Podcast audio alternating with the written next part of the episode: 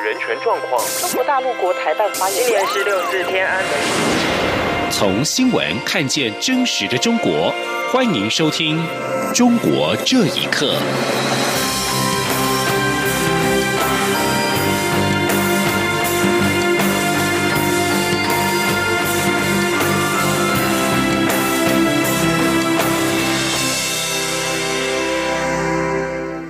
听众朋友们，晚安，欢迎收听《中国这一刻》，我是李自立。美国副总统彭斯和中国国家主席习近平在亚太经合组织 （APEC） 会议期间的发言针锋相对，抨击对方外交的经贸政策，甚至导致了元首宣言最终流产。学者认为，可以预料，中美两国元首在月底即将举行的 G20 高峰会议期间所举行的双边会晤，也不会取得重要成果。请听以下报道。继中国总理李克强上个星期在东协峰会期间未能推动区域全面经济伙伴关系协定，也就是 RCEP，在年底前达成协议之后，中国领导人习近平在刚刚落幕的亚太经合组织 APEC 会议上也是无功而返，甚至没有办法达成各方所同意的领袖宣言。美中双方在这一次的会议上充满了敌意，中方暗批美国单边主义思潮抬头，多边贸易体制受到冲击。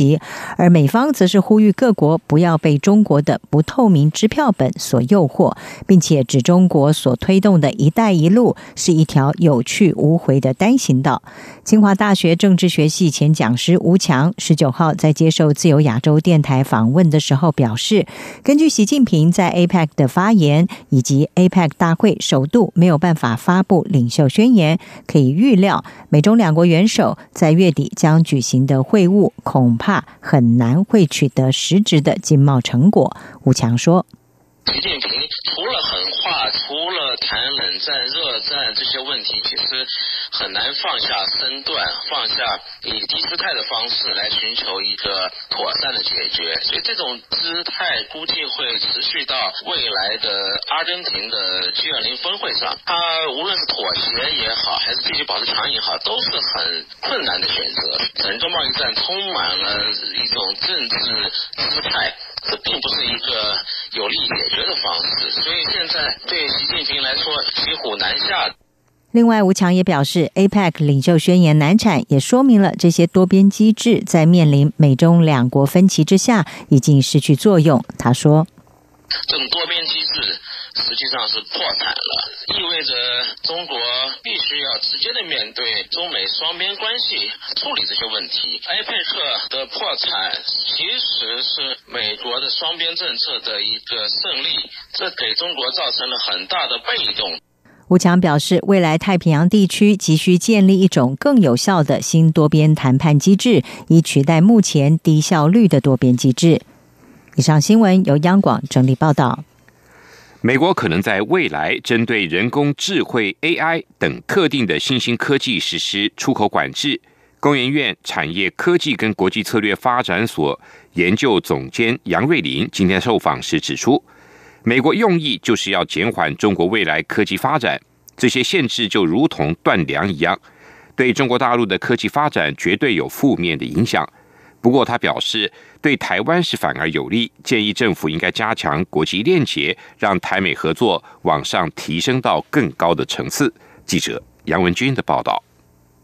美国商务部工业安全局 BIS 十九号发表十四项特定新兴科技，如生物科技、人工智慧与机器学习、定位导航、授时技术、微处理器等出口管制审查报告，并开放一个月公开咨询期，让各界人士提供意见。台湾经济研究院景气预测中心主任孙明德分析，美国近期的举动代表美中贸易战已经从关税来到非关税领域，不但对中中国大陆科技大厂限制，甚至将限制美国科技输出。工研院产业科技国际策略发展所研究总监杨瑞林也指出，美国的用意就是减缓中国未来科技发展。这十四项科技的核心就是未来的运算科技，这些科技都需要跨域人才结合才能开发出来。美国拥有跨域人才及相关专业，大陆则需要依靠美国。若美国管制输出，就如同断粮，对中国大陆科技发展绝对有负面影响。他说：“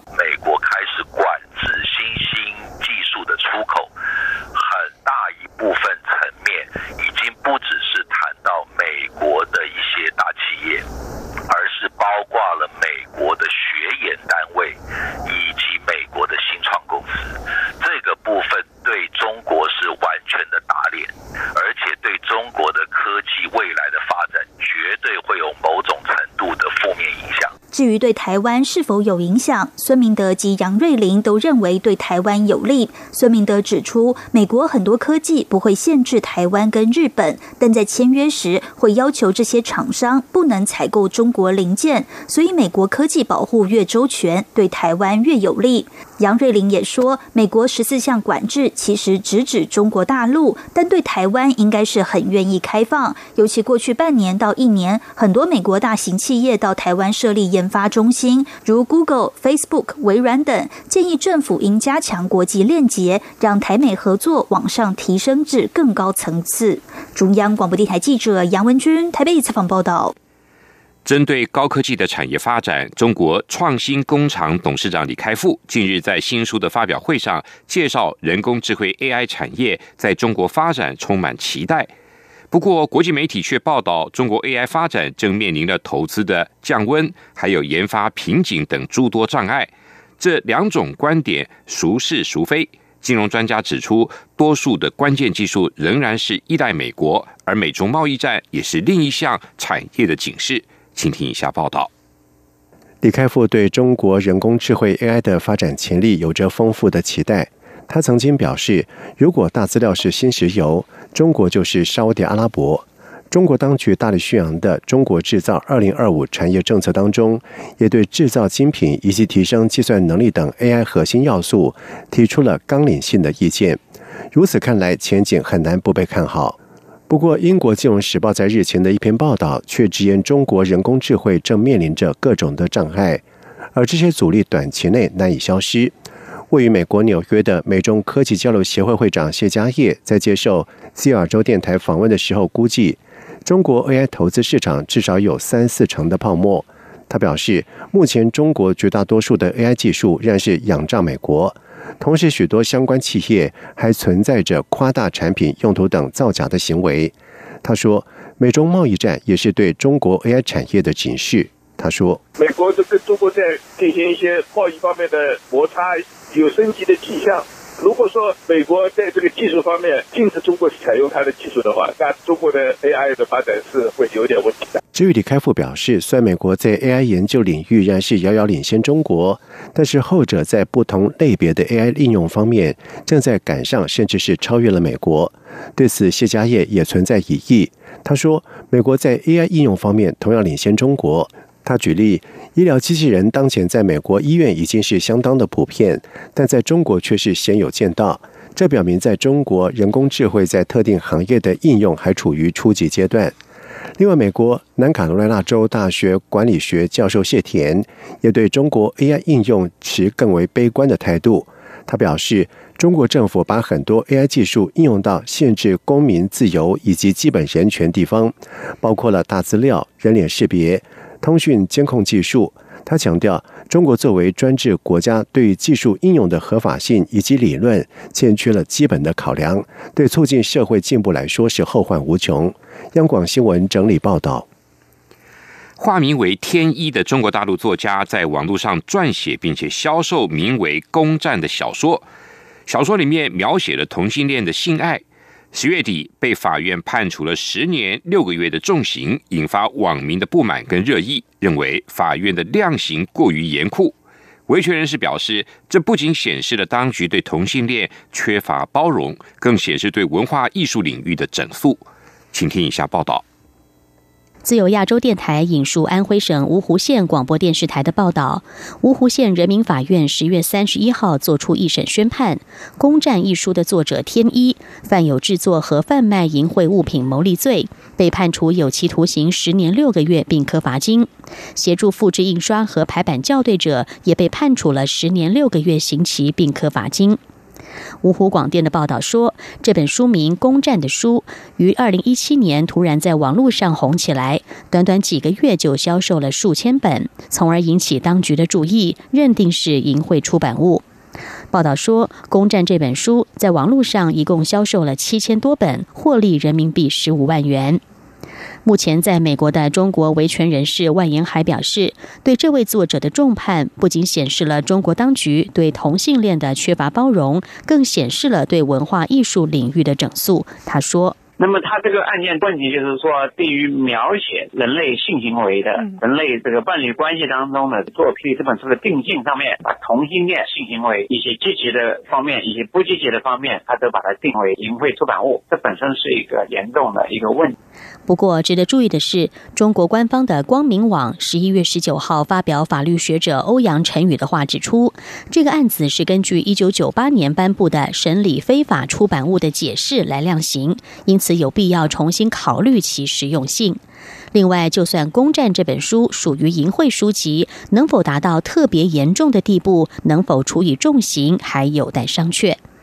人权活动人士王丹也认为，对这位作者的定罪和量刑并不符合世界潮流，也违背了基本的司法公正。王丹说：“很简单一个道理，就范冰冰的漏税就远远超过这位作家，比这位作家要严重一百倍。那范冰冰就没有被判刑，就算是天一有任何经济上的问题，十年的刑期显然也是过重。所以显然不是因为经济问题，而是因为内容的问题。相关的官方的表态也提到内容，说是有一些变态的表现啊等。”等啊，这样的观念基本上就是违背人类基本文明发展方向的观念。很显然，这完全不是一个经济犯罪的问题，而是一个社会观念和政府的国家治理观念的倒退的问题。根据法新社报道，在中国，有关同性恋的电影很难在电影院上演，同性恋题材更是禁止出现在电视和网络平台。迄今为止，官方对同性恋的态度仍旧非常保守。央广新闻整理报道。根据报道，流亡美国、持续爆料中国政商秘闻的中国大陆富豪郭文贵，有港币八十七亿元，也就是新台币三百三十二亿元的资产被香港方面冻结，而且有可能被充公。网媒香港零一今天在报道中透露，根据法庭文件，郭文贵以郭浩云之名持有香港身份证和特区护照。今年十月，高等法院批准。律政司引用有组织以及严重罪性条例冻结郭文贵在香港的现金、存款、股票和物业，合共是八十七亿元。法庭文件也令郭文贵操控的公司和人头账户曝光，包括他透过离岸公司控制的约百分之十四点九八的海通证券的股份，以及市值二十二亿元的南湾大宅。报道还表示。高院冻结郭文贵所控制的资产的限制是二零一九年四月三十号，高院已经排定再次审核限制令，暂时没有答辩方有否就此限制令采取任何的法律行动。以上中国这一刻，谢谢您的收听。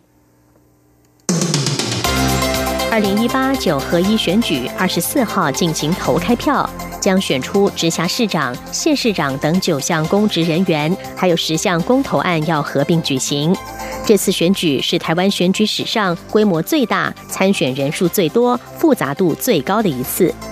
中央广播电台新闻部将在十一月二十四号下午十七点到晚间二十一点，为您转播九合一选举开票实况。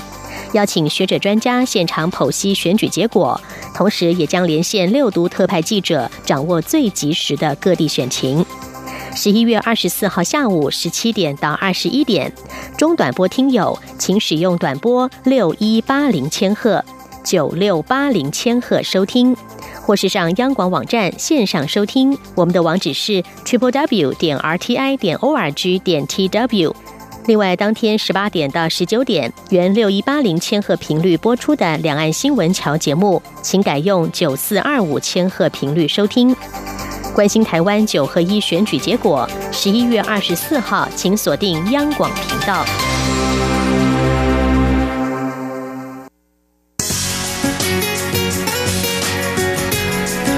这里是中央广播电台台湾之音。